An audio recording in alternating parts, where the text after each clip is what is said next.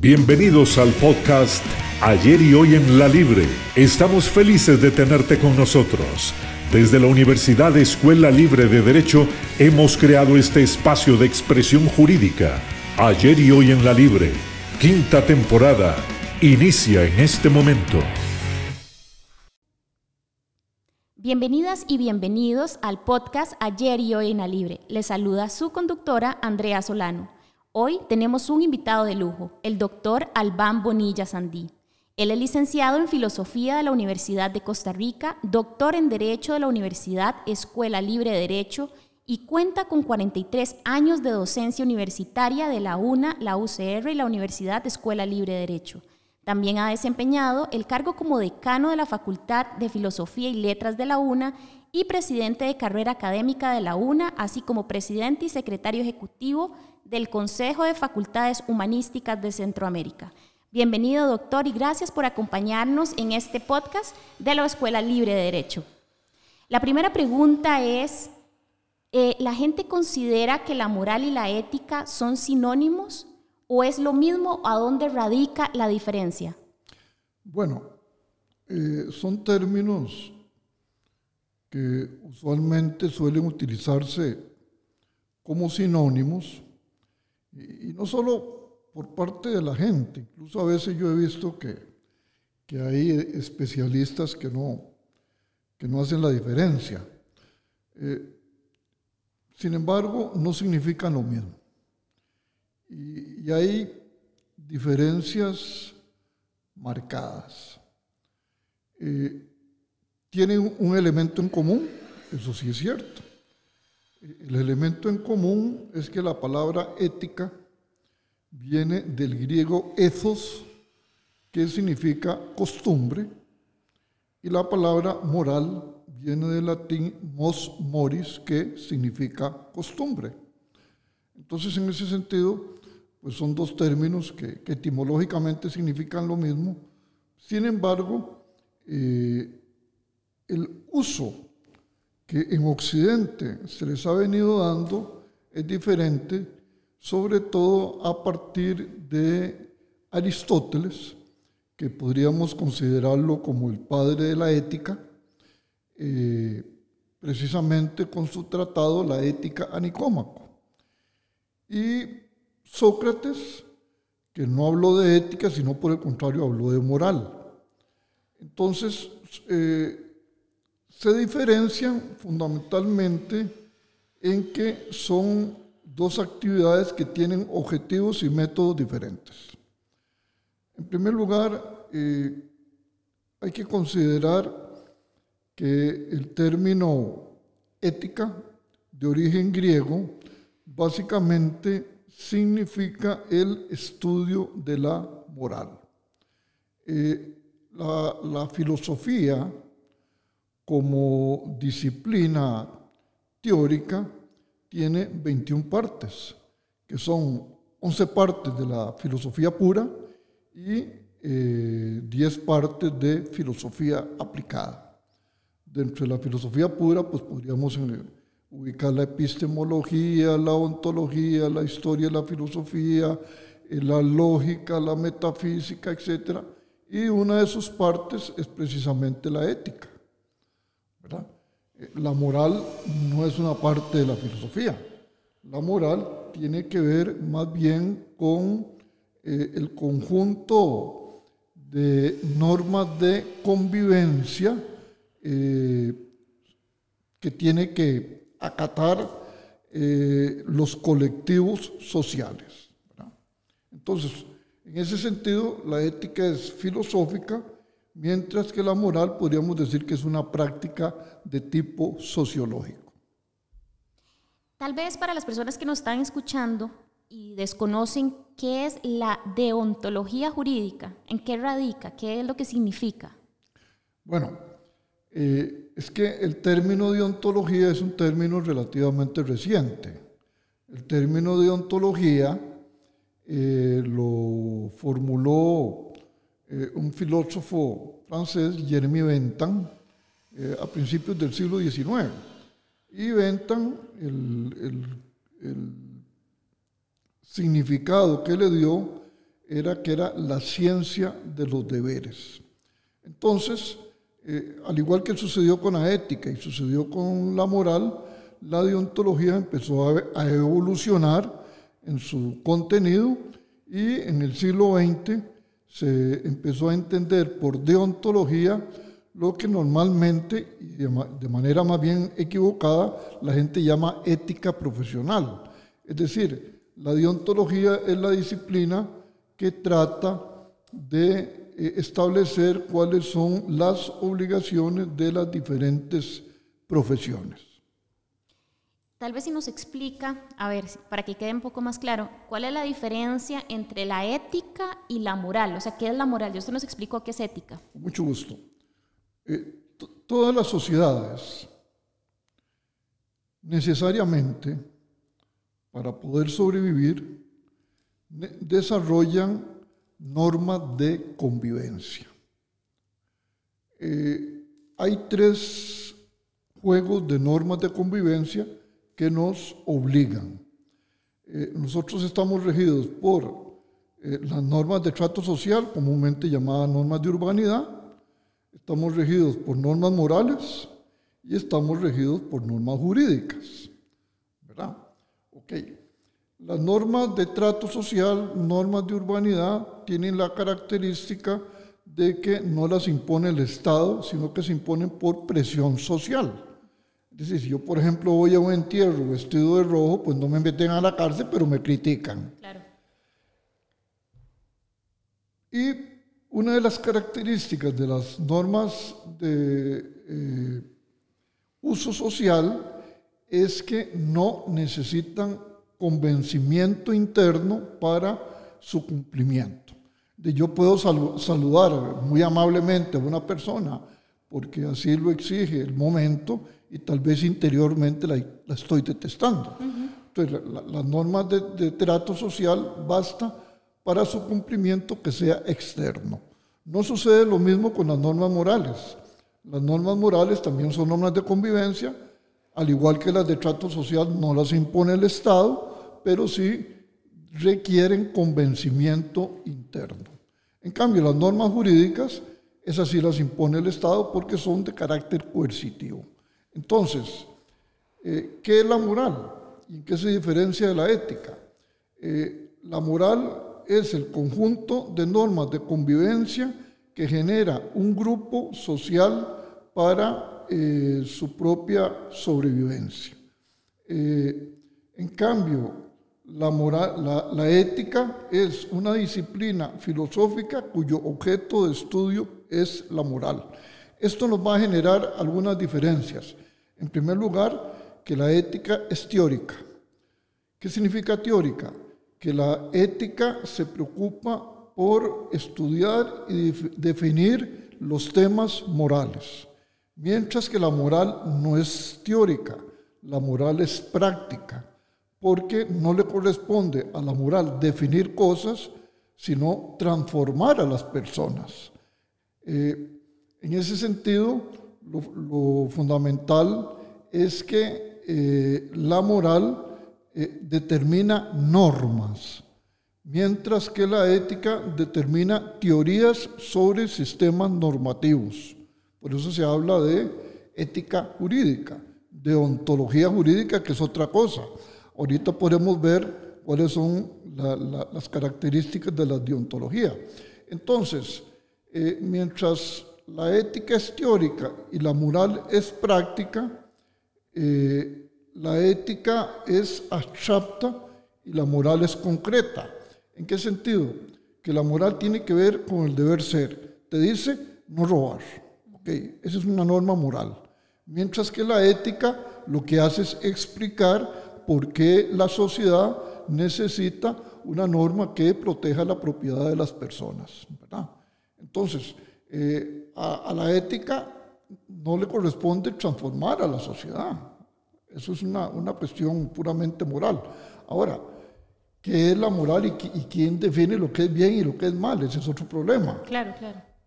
Eh, el tema está en que eh, yo por lo menos en algunas exposiciones les digo a mis alumnos que no es correcto hablar de la moral. Eh, ¿Por qué? Porque lo que existe son morales. Eh, por ejemplo, lo usual, aunque no es lo único, es que las morales estén ligadas a religiones. Pero resulta que en el mundo actualmente hay aproximadamente 4.200 religiones, lo cual significa que tenemos 4.200 sistemas morales religiosos y todos dicen lo mismo, nosotros somos los verdaderos. ¿Verdad? Eh, eso, a eso habría que sumarle los sistemas morales laicos que también existen. ¿Verdad? Eh, entonces, eh, lo que hay son morales. Y dentro de una misma sociedad, la moral cambia. Claro. Es decir, la moral del siglo XIX no es la misma moral del siglo XX ni la moral del siglo XXI. ¿verdad?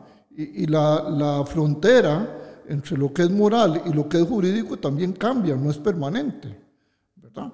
Eh, en este país, hace 20 años, era una norma moral respetar los animales. ¿verdad? Ahora no. Ahora si usted maltrata a un animal puede ir a parar a la cárcel. Entonces se convirtió en una norma jurídica. Hasta 1974, en Costa Rica era una norma moral darle una propina a un mesero como una muestra de agradecimiento. Eso es moral. Pero después la propina se convirtió, ahora te la facturan, es una obligación de tipo jurídico. ¿verdad? Entonces fíjese que con el tiempo eh, las normas morales y las normas jurídicas se intercambian. Y al revés, en el siglo XIX el diezmo era una norma jurídica, era el Estado el que te imponía darle el diezmo a la iglesia. En 1883, con la promulgación del Código Civil, se elimina el diezmo y ahora es una norma moral. Lo da el que quiere y el que no quiere no lo da y el Estado no se mete. Exacto. Ahora, hablando dentro del ejercicio del derecho jurídico, ¿cómo se vincula la deontología jurídica en la práctica? Digamos, ¿cómo relacionar la una con otra? Ok. No hemos definido lo que es deontología jurídica. Eh, Hablamos de moral. Ajá. Hablamos de derecho. Dijimos que la moral tiene que ver con convicciones y que el derecho se impone exteriormente, por la fuerza del Estado. La deontología tiene una particularidad, que es el ámbito en el cual, y es el único ámbito en el cual confluyen el derecho y la moral. ¿En qué sentido? En el sentido de que eh, las normas que rigen el ejercicio de una profesión son normas de tipo moral, pero cuyo cumplimiento puede acarrear una sanción. Las normas morales no tienen sanciones. Cuando el Estado considera que una norma moral debe tener sanción, lo que hace es que la convierte en jurídica. ¿Verdad? Entonces ya, ya no es moral, ya no es de naturaleza moral, sino que es de naturaleza jurídica. Eh, la deontología la definen precisamente los gremios. Si bien es cierto, Jeremy Bentham fue el que inventó el término deontología, pero no fue el que inventó la deontología. ¿Por qué? Porque la deontología viene desde los gremios de medievales constructores de, catedrales que tenían normas de comportamiento profesional. A partir del siglo XIX, esos gremios se empiezan a convertir en colegios profesionales y actualmente quienes dictan las normas deontológicas son los colegios profesionales. Entonces, los códigos deontológicos, como correctamente deberían llamarse, son códigos que tienen un gran basamento moral, pero cuyo incumplimiento incluye una sanción que por lo regular es suspensión del ejercicio de la profesión. ¿Cuáles son algunos de los desafíos éticos a los que se enfrentan los abogados y abogadas y bueno, todos los profesionales del derecho en actualidad y que están vinculados precisamente en esa deontología jurídica? Casualmente, estaba conversando con un colega eh, antes de, este, de esta grabación y hablábamos de temas muy, muy concretos. Eh, uno de los temas que tiene consecuencias eh, de tipo deontológico eh, es el tema de, de la competencia. Y el tema de la competencia está ligado con un tema deontológico, que es el tema de los aranceles. Siempre hay una discusión, ¿deben haber o no aranceles? Los liberales dicen que deben quitarse, ok. De hecho, hay un proyecto de ley en la Asamblea Legislativa para eliminarlos, ¿verdad? Ah, eh, lo que pasa es que ya la Sala Cuarta se había pronunciado sobre ese tema y dice el arancel equivale al salario mínimo de un profesional. Yo no sé si la Sala Cuarta habrá cambiado de criterio, pero en este momento es el, eh, el criterio. Al generar competencia desleal, porque no se compite por calidad, sino por precios, ¿verdad? Eso genera también prácticas, ¿verdad? Que te dicen, no, yo me brinco este, este requisito, pero si me paga tanto, ¿verdad? Eh, o lo vamos a hacer de esta manera, si me paga tanto. Entonces, ese tema de, vamos a ver, digamos en términos coloquiales, de operación frijoles, hace que a veces las, las normas de conducta eh, moral se, se, debilite un poco, ¿verdad? Eh, pero también yo siempre he creído que eso le pasa a los malos profesionales y eso también es un tema de tipo deontológico, ¿verdad? Profesionales que no se actualizan, es un deber deontológico la actualización. Entonces pierden casos porque no conocen la jurisprudencia, eh, pierden casos porque no saben plantear bien los procesos, pierden casos porque no están bien formados y, entonces eso lógicamente los hace incurrir en prácticas eh, desleales y en prácticas deontológicamente inconvenientes. Entonces, hay que estar actualizado, hay que acatar la normativa. Yo les digo a mis, a mis estudiantes del curso de ética, miren, eh, nosotros hemos discutido, y, ese curso yo lo doy desde el año 88, cuál es la naturaleza de este curso. yo recuerdo que discutíamos en el colegio de abogados que nos decían, este curso de, de deontología es de naturaleza formativa. Y yo les digo, no, este curso no es de naturaleza formativa, este curso es de naturaleza informativa. ¿Y por qué? Porque la formación de valores, que es lo que tiene que ver con la moral, se aprende en la familia, se aprende en la escuela, se aprende con la leche materna, se aprende como una comunidad.